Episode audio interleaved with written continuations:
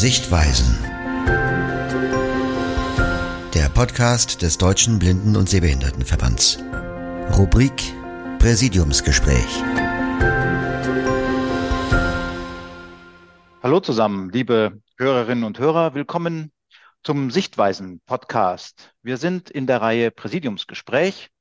Heute zum Thema Umsetzung der UN-Behindertenrechtskonvention. Wie weiter in Deutschland nach der Staatenprüfung. Ich bin Andreas Bethke, Geschäftsführer beim Deutschen Blinden- und Sehbehindertenverband und ich führe das Gespräch mit unserem Verbandspräsidenten Hans-Werner Lange. Lieber Hans-Werner, hallo. Hallo Andreas, hallo liebe Zuhörer. Ja, wir wollen den Einstieg machen mit einigen allgemeinen Sätzen zur UN-Behindertenrechtskonvention BRK und zum Prozess der Staatenprüfung, damit man sich da ein bisschen reinfinden kann. Die UN-Behindertenrechtskonvention ist ja ein völkerrechtlicher Vertrag. Sie beschreibt die für alle geltenden Menschenrechte mit der besonderen Perspektive von Menschen mit Behinderungen. Deutschland ist dem Vertrag beigetreten vor rund 14 Jahren, 2009. Und der Vertrag ist damit in Deutschland gültig für alle äh, Gesetzesebenen und alle Ebenen des Staates. Das gilt also für den Bund, die Länder und die Kommunen. Und die Vereinten Nationen wiederum, die prüfen regelmäßig, ob die Vertragsstaaten, die die BRK ratifiziert haben, diese auch beachten und umsetzen. Und das passiert in den sogenannten Staatenprüfungen. Wie funktioniert jetzt so eine Staatenprüfung? Das ist ein ziemlich aufeinander aufbauender längerer Prozess. Bei den Vereinten Nationen gibt es dafür den UN-Ausschuss für die Rechte von Menschen mit Behinderungen, der sogenannte UN-Fachausschuss. Der entwickelt zum Staat eine Frageliste. Das tut er im Austausch mit der Zivilgesellschaft, und einer Überwachungsstelle des Vertragsstaats. Zivilgesellschaft, das wären Verbände beispielsweise. Die Überwachungsstelle in Deutschland ist die Monitoringstelle beim Deutschen Institut für Menschenrechte.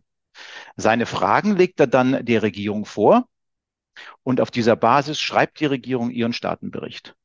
Den schauen sich dann wiederum die Zivilgesellschaft und die Überwachungsstelle an und können dazu sogenannte Parallelberichte aus ihrer Perspektive abgeben. Anhand des Staatenberichts und der eingereichten Parallelberichte lädt der Fachausschuss dann den äh, Vertragsstaat zu einem öffentlichen Dialog zu sich nach Genf ein.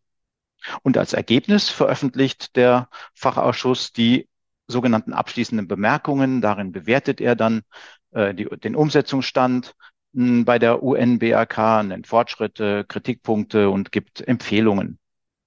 Damit ist es aber noch nicht zu Ende. Zum Schluss ist nämlich der Vertragsstaat wieder dran. Der wird nämlich aufgefordert, äh, die Umsetzung der Empfehlungen zu prüfen und innerhalb eines Jahres darüber zu berichten. Und wo bei diesem äh, doch ziemlich komplexen Prozess befinden wir uns jetzt gerade in Deutschland? Am 29. und 30. August hat in Genf der öffentliche Dialog mit Deutschland stattgefunden. Den Parallelbericht der Zivilgesellschaft, den hat dafür ein verbändeübergreifendes äh, Bündnis abgegeben aus Deutschem Behindertenrat und Freier Wohlfahrtspflege. Und ähm, dabei hat der Deutsche Blinden Sehbehindertenverband, der DBSV, ganz maßgeblich mitgearbeitet und beispielsweise den Bereich Barrierefreiheit federführend betreut. Ja, und äh, beim öffentlichen Dialog war dann natürlich eine Delegation aus Deutschland dabei. Und ähm, dabei ähm, mit an Bord waren auch Vertreterinnen und Vertreter des Verbändebündnisses. Und jetzt liegen also die abschließenden Bemerkungen vor. Bei Aufnahme des Podcasts heute noch nur in englischer Sprache als sogenannte Concluding Observations. Beim Anhören des Podcasts hoffentlich dann auch schon auf Deutsch. Ja, soweit ein bisschen diese Vorbemerkungen und diese Einführung. Und äh, jetzt stellen wir natürlich die Frage und stellt sich uns allen die Frage, was haben denn die Prüfer in Genf äh, zur Umsetzung der UN-BRK eigentlich festgestellt? Und äh, fangen wir mal an mit ähm, ähm, dem Bereich, den Sie lobend dargestellt haben. Es gibt ja einiges, das haben Sie festgestellt, was passiert ist seit der letzten Staatenprüfung 2015. Und lieber Hans-Werner, gibt es Punkte, die du dazu herausgreifen möchtest? Ja, erstmal würde ich sagen, die Erwartungshaltung zur Umsetzung der UN-Behindertenrechtskonvention ist auf der UN-Seite sehr hoch, aber seit 2009 auch ganz, ganz ja, intensiv bei den Menschen mit Behinderung. Insofern haben wir mit Spannung drauf gewartet, wie von der UN sozusagen die Umsetzung der BRK hier in Deutschland beurteilt wird. Und da gibt es schon Dinge, wo man Fortschritte feststellen kann. Dies ist einmal im Bereich der Barrierefreiheit, des Barrierefreiheitsstärkungsgesetzes, ein Bereich, der ja übergeordnete Bedeutung für viele Bereiche der Behindertenrechtskonvention hat weil ohne Barrierefreiheit sind halt die Menschenrechte letztlich nur sehr schwer oder gar nicht zu verwirklichen. Und gerade in diesem Bereich oder auch im Kinder- und Jugendhilfestärkungsgesetz, äh, auch da sind Elemente, wo man sagen kann, da hat es Fortschritte insgesamt gegeben. Auf der anderen Seite, glaube ich, haben wir alle gewusst, dass wir auch ein wenig Schelte bekommen werden. Aber da werden wir ja im zweiten Teil dann auch intensiver drauf zu sprechen kommen. Aber mhm. wir sind halt in einigen Teilen wirklich unterwegs. Aber wirklich zufriedenstellend, glaube ich, bei den Erwartungshaltungen der Menschen kann das insgesamt noch nicht. Ja, kann das wirklich nicht sein. Mir sind noch die Abschaffung der hm, Wahlrechtsausschlüsse ähm, aufgefallen, die ja für viele äh, behinderte Menschen ganz elementar waren, die auch gelobt werden und äh, das Angehörigenentlastungsgesetz, äh, was unter diesem Dach so Dinge enthalten hat, die für uns ja auch ganz wichtig waren, ähm, wie beispielsweise mit dem Thema, das, das Thema Arbeitsassistenz ein bisschen besser abgesichert wurde. Ähm, und ähm, ja, äh, das sind so Sachen, finde ich, die schon auch positiv angemerkt wurden. Aber du hast recht der Fachausschuss ist dann die ganzen Artikel durchgegangen und ähm, das macht er immer so und hat dann zu ganz vielen ähm, Artikeln festgestellt, ähm, wo er noch Handlungsbedarfe sieht und hat dazu auch Empfehlungen abgegeben. Und mir ist aufgefallen, dass er mh, drei Felder dabei am Ende nochmal hervorgehoben hat, wo er besonderen Handlungsbedarf sieht. Das waren die Bereiche unabhängige Lebensführung, Bildung und Arbeit. Und da finde ich auch wieder, dass eigentlich so übergreifend ähm, er auch ähm, Handlungsbedarf festgestellt hat. Hast du das auch so empfunden? Grundsätzlich ja, und da geht es ja gerade im Bereich, da ist es, glaube ich, augenscheinlich, im Bereich äh, Schule, also Bildung und im Bereich Arbeit, da geht es, glaube ich, ganz stark um die Sonderwelten, die wir hier in Deutschland für behinderte Menschen geschaffen haben, in dem Glauben, das sei der richtige Weg. Und da wird ja insbesondere dann imponiert, dass diese Sonderwelten eigentlich nicht das ist, was man sich bei Wahrung der Menschenrechte und Weiterentwicklung äh, dieser Bereiche eigentlich vorgestellt hat. Und da ist ganz deutlich gesagt worden, diese Sonderwelten, also die Förderschulen für behinderte Menschen oder gerade auch auf in der Arbeitswelt der Bereich der Werkstätten für behinderte Menschen, dass das Bereiche sind, die so, wie das in Deutschland praktiziert wird, auf Dauer so nicht akzeptiert werden kann und dass mhm. wir dazu Veränderungen kommen müssen. Ja, ich finde, dass er das sehr explizit auch formuliert hat, ähm, nämlich wirklich, dass äh, er im, im Bildungsbereich äh, beispielsweise einfordert, dass es einen Plan äh, zur Beschleunigung des Übergangs von äh, Sonderschulen zu inklusiver Bildung gibt, äh, auf Länder- und kommunaler Ebene mit spezifischen Rahmen, äh, Zeitrahmen, personellen und technischen und finanziellen Ressourcen. Äh, ich fand das schon sehr klar und deutlich, was da ähm, an Handlungsbedarf festgestellt wurde. Ich fand aber auch, dass ähm, es um das Thema Zugänglichkeit gegangen ist, was ähm, ja auch ein Aspekt ist, der für uns ganz wichtig ist. Ähm, das betrifft für uns ja auch nicht nur die bauliche Barrierefreiheit, sondern auch die digitale. Richtig. Und das ist ja gerade dann bei den Themen Arbeit auf der einen Seite, im IT-Bereich zum Beispiel, also bei der digitalen Zugänglichkeit. Oder das Gleiche gilt ja im Grunde genommen auch für den schulischen Bereich äh, wäre ja sozusagen Teilhabe ja überhaupt nicht umsetzbar im Grunde genommen. Und ohne diese Zugänglichkeit sind wir ausgeschlossen. Das muss man ganz deutlich so sagen. Insofern aus Verbandssicht mu ja, muss es da noch zu weiteren Verbesserungen kommen. Sicher sind wir überall auf dem Weg und äh, wer diese Diskussion gerade im Bereich der Förderschulen äh, verfolgt, der wird feststellen, dass wir da, da natürlich durchaus eine differenzierte Meinung haben. Und wir, glaube ich, zu Recht immer wieder darauf hinweisen, ja, inklusive Schule, das ist ein Weg, der ist auch nicht zurückzudrehen, um das ganz deutlich zu sagen.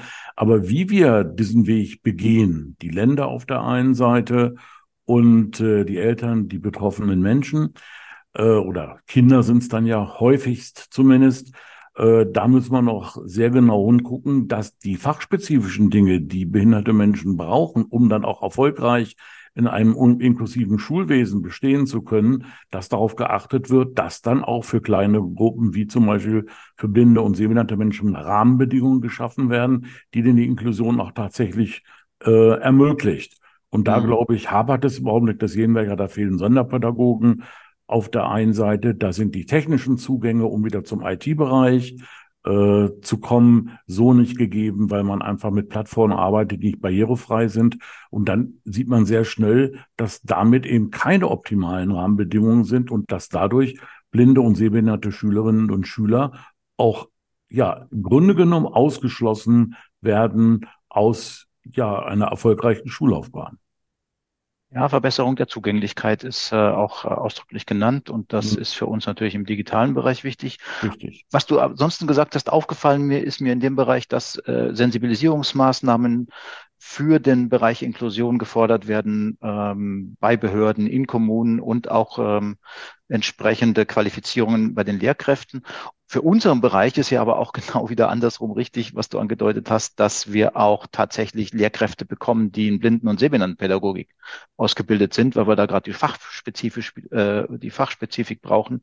Und das ist sowas, äh, würde mir jetzt fehlen, so wenn ich die äh, Dinge durchlese, wäre was, finde ich, wo wir darauf achten müssen, ähm, dass hier das äh, für uns wichtige Know-how auch wirklich nicht vergessen wird, wenn es um die Umsetzung dann dieser Forderungen geht. Naja, und da sehe ich wirklich das Problem, dass wir im Bereich der blinden und sehbehinderten Schülerinnen und Schüler wirklich eine kleine Gruppe sind. Genau. Und dass die Länder natürlich überschauen, wie können wir, sagen wir mal, die große Situation klären, wie bekommen wir möglichst viele Gruppen behinderter Menschen als Schülerinnen und Schüler unter einen Hut. Wie kann man das alles organisieren in den Schulen? Ja, und wenn wir uns dann anschauen, dass es dann eben viele Landkreise gibt, wo es dann zwei, drei, vier, fünf blinde oder sehbehinderte Schülerinnen und Schüler gibt, dann kann man sich gut vorstellen, dass man höllisch aufpassen muss, dass die nicht durch die Maschen fallen. Und zwar nicht nur im täglichen Schulbetrieb, sondern es ist ja da auch nötig, dass ganz spezifische Lerninhalte vermittelt werden müssen, zum Beispiel ganz simpel das Lernen der Punktschrift,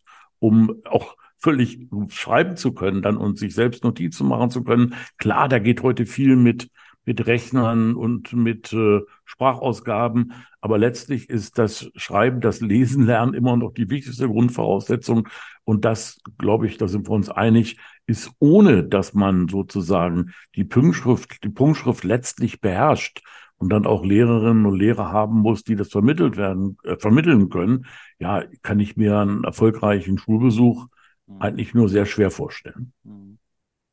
Im Bereich Arbeit, ähm, ja, der Bereich Werkstätten ist ja kritisch beleuchtet worden. Da haben wir in Deutschland ja einen Gesetzgebungsprozess äh, jetzt äh, am Start. Da bin ich sehr gespannt, äh, ob die ähm, Richtung, die, die äh, der UN-Ausschuss hier vorgibt, ob es gelingt, den auch die Richtung auch einzuhalten. Und es geht aber auch um den allgemeinen Arbeitsmarkt. Ähm, es gibt auch ähm, die Forderung, dass die Quote behinderter Menschen, die beschäftigt wird, sowohl im öffentlichen als auch im privaten Bereich ähm, einzuhalten ist und dass darauf besser äh, hingewirkt werden äh, soll. Und da haben wir ja zum einen die Ausgleichsabgabe in Deutschland, ähm, die das bewirken soll. Aber es wird auch ganz ausdrücklich festgestellt, dass ähm, Maßnahmen ergriffen werden sollen, die wirksamer als die Ausgleichsabgabe ist. Das fand ich eine sehr spannende Bezeichnung.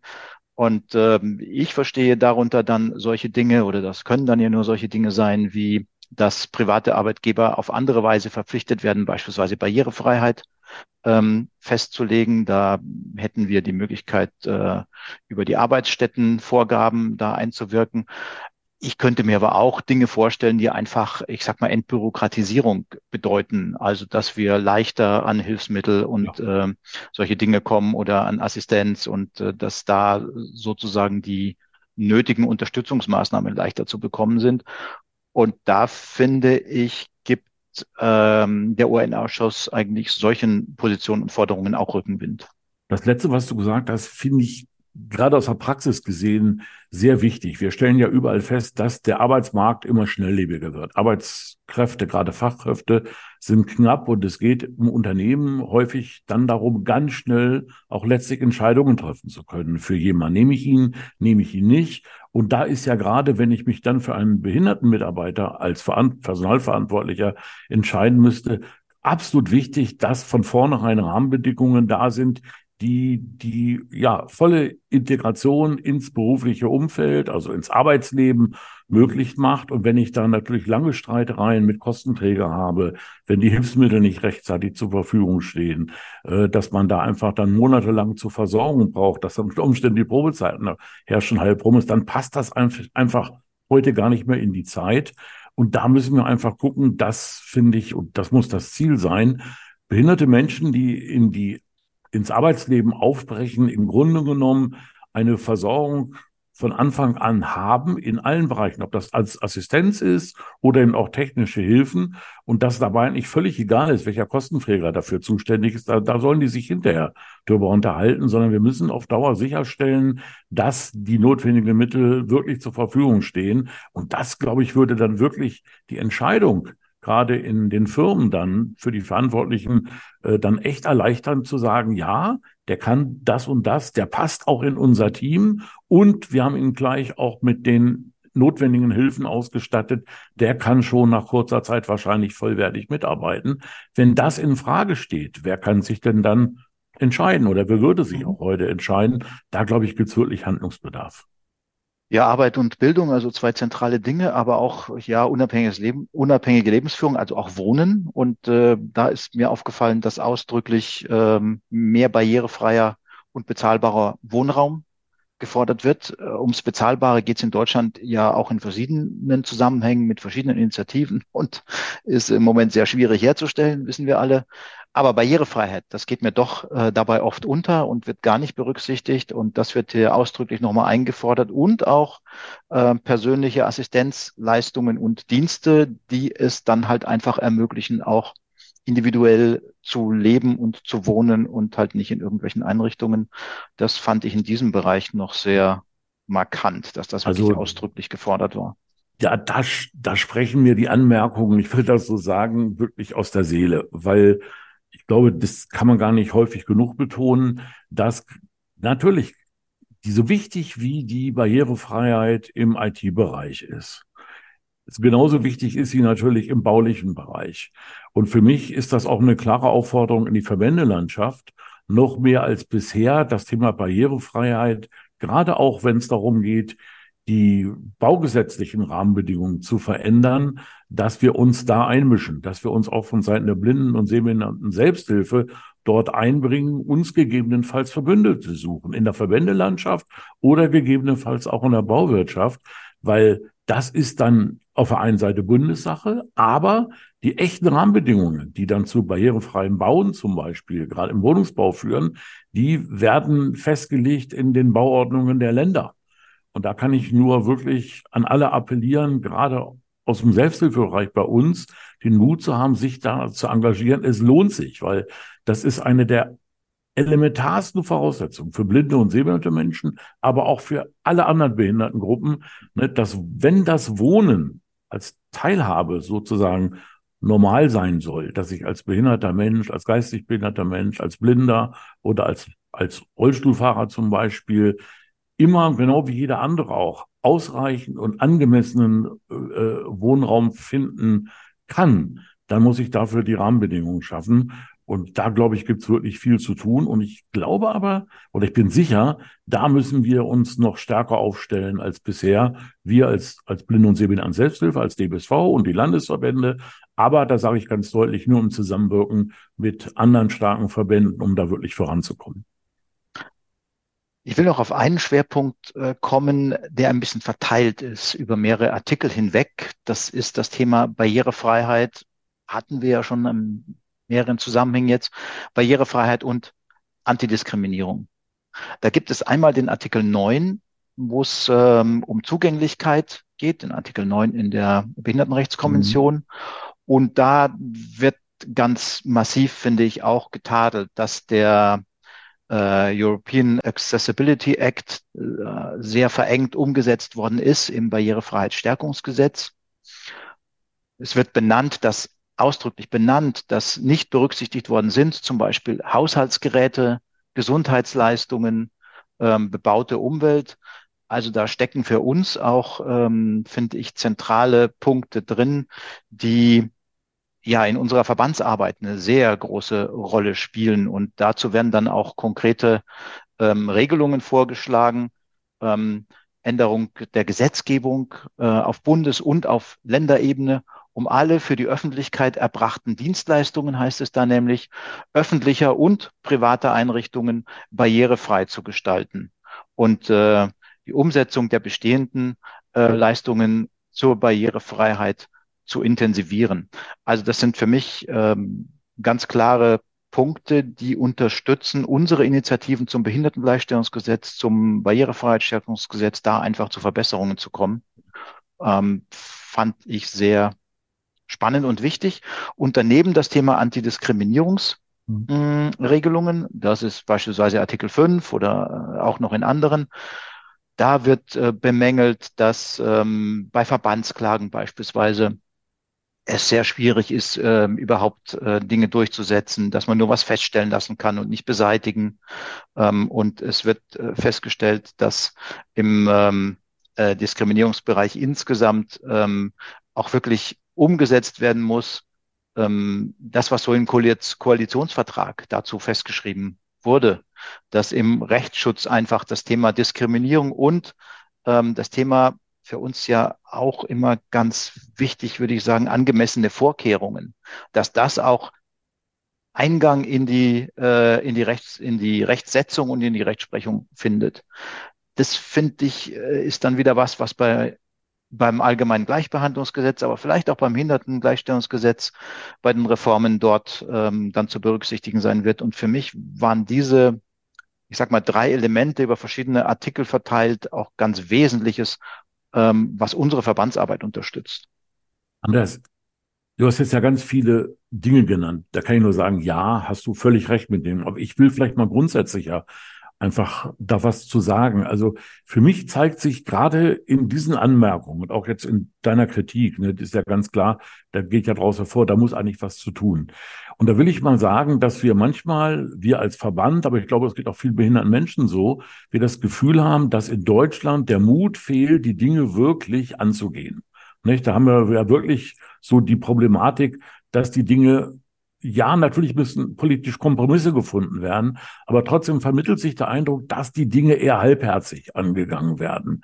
Nicht? Da wird man versucht, man allen gerecht zu werden, aber das Ziel verliert man dabei manchmal, finde ich, so ein bisschen äh, aus dem Blick, nämlich wirklich diese Dinge, die du dargestellt hast, auch nachhaltig umzusetzen und diesen Punkten auch dann in den Gesetzgebungsverfahren und bis das dann in den Köpfen der Menschen in der Gesellschaft auch wirklich dann zum täglichen Leben dazu gehört, dass man auch so miteinander umgeht, dass so auch tatsächlich die Gesellschaft agiert, das dauert ja auch noch. Und ich finde, das ist für mich in dem Zusammenhang so der grundsätzliche Vorwurf, der da eigentlich drinsteckt. Deutschland müsste es eigentlich ernster meinen mit der Umsetzung der Behindertenrechtskonvention. Mhm. Und das ist für mich so eine grundsätzliche Kritik. Und das müssen wir als Verbände, aber gerade auch als DBSV den politisch Verantwortlichen ja mit aller Deutlichkeit ins Stammbuch schreiben.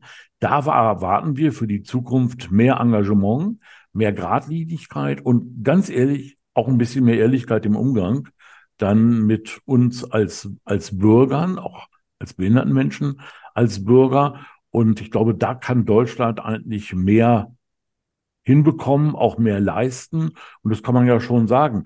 Das, das merkt man ja auch. Die Erwartungshaltung der UN, gerade an Deutschland in der Umsetzung der BRK, die ist ja schon ein bisschen überproportional. Ich will das mal so sagen. Ist ja nicht so, wir sind ja in vielen Bereichen viel, viel weiter als das ein oder andere Land auf dieser Welt.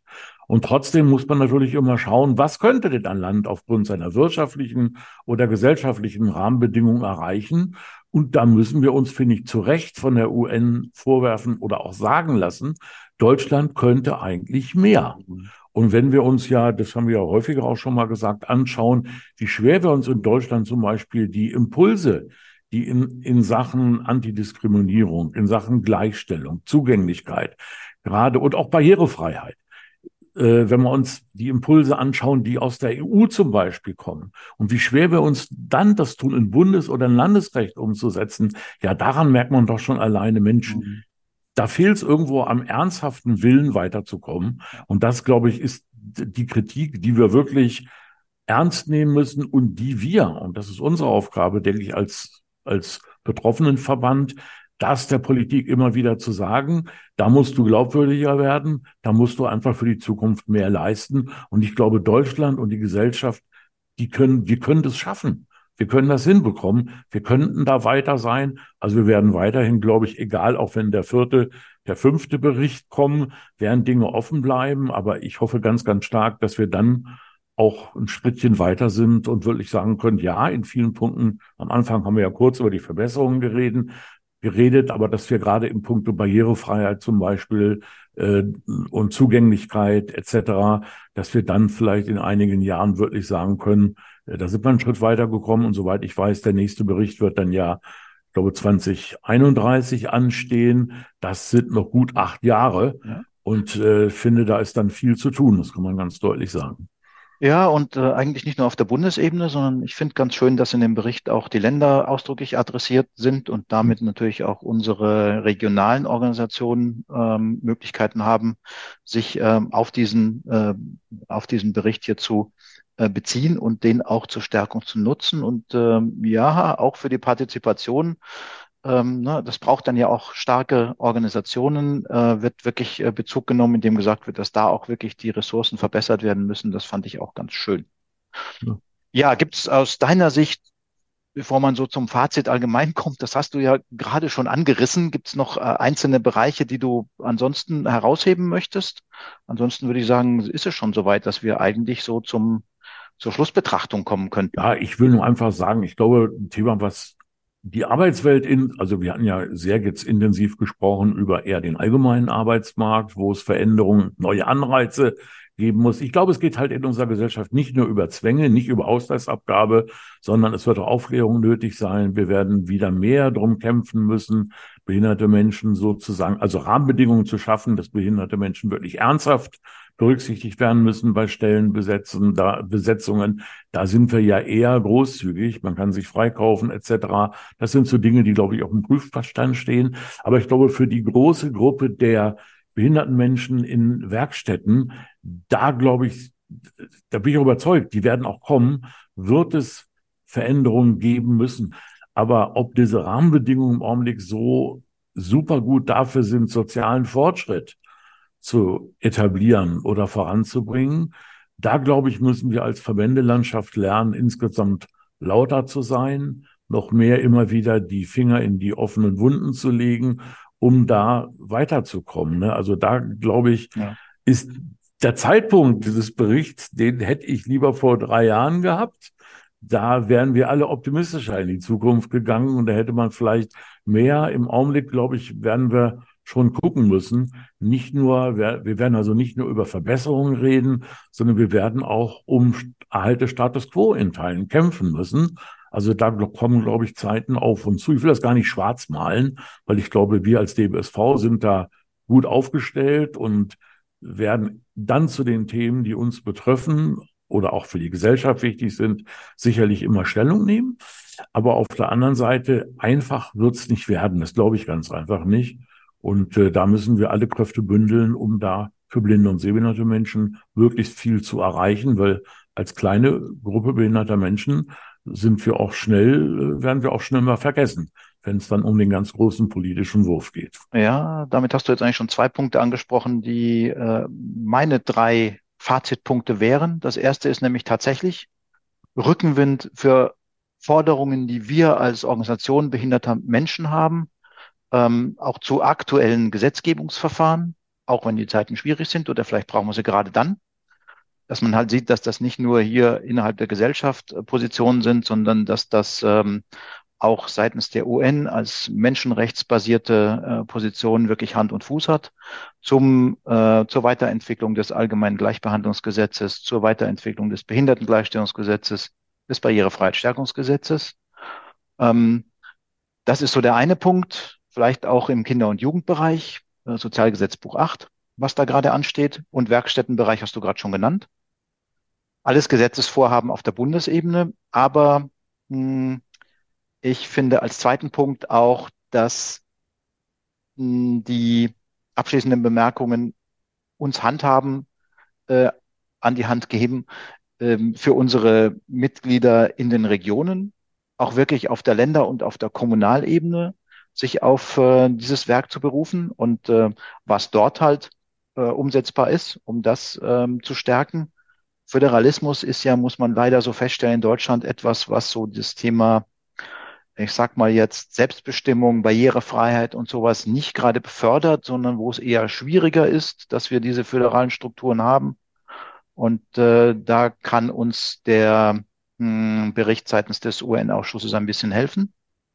Und der dritte Punkt ist, das hast du auch nochmal angedeutet, wenn es dann jetzt um die Umsetzungen geht, dann denke ich, müssen wir immer wieder darauf achten, wenn es um Konkretisierungen geht, ob es in Gesetzen ist oder ob das äh, bei äh, Maßnahmen äh, ganz praktischer Art äh, der Fall ist, dass Menschen mit Seheinschränkungen dabei nicht vergessen werden, beziehungsweise dass die Spezifik, die sie brauchen, auch mit bedacht wird. Und dafür sind wir dann ja auch da. Und das ist für mich auch so einer der Punkte. Mal findet man es schon in ähm, den abschließenden Bemerkungen angelegt.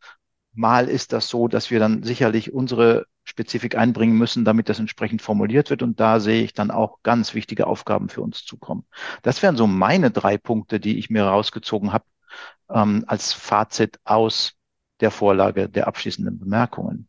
Ja, dem kann ich nur zustimmen. Soll heißen, es gibt viel zu tun. Das Glas ist halb voll. Ich will das mal wirklich positiv sagen, aber es gibt eben für die nächsten Jahre noch viel zu tun, um ja, wir, ich finde ja letztlich ist die UNBRK ja auch dazu da, ein bisschen die inklusive Gesellschaft voranzubringen und die Menschenrechte der behinderten Menschen sicherzustellen.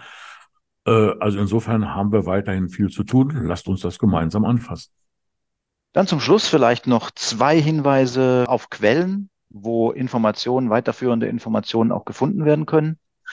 Das eine ist äh, unsere Verbandszeitschrift, die Sichtweisen. Die enthalten in ihrer Novemberausgabe beispielsweise auch ein Interview mit der deutschen Überwachungsstelle. Ich habe schon gesagt, die Monitoringstelle beim Deutschen Institut für Menschenrechte.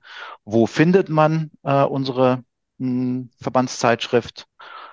Das geht einmal online unter www.dbsv-inform.org oder auch per App unter dbsv-inform-App. Da geht das auch und dort findet man nicht nur unsere Verbandszeitschrift auf der Bundesebene, sondern auch äh, viele regionale Publikationen. Und ich kann empfehlen, auf die Seite des Deutschen Behindertenrates zu schauen. Dort gibt's die Concluding Observations beziehungsweise dann schon die deutsche Übersetzung. Das findet man unter www.deutscher-behindertenrat.de und das als abschließende Hinweise und Tipps von meiner Seite. Ich bedanke mich fürs Zuhören und lade ein zur nächsten Folge in unserer Reihe Präsidiumsgespräch, die dann ja schon im nächsten Jahr folgen wird. Lieber Hans-Werner, vielen Dank dir. Ja, gern geschehen und alles Gute in die Runde. Gute Zeit. Tschüss. Tschüss.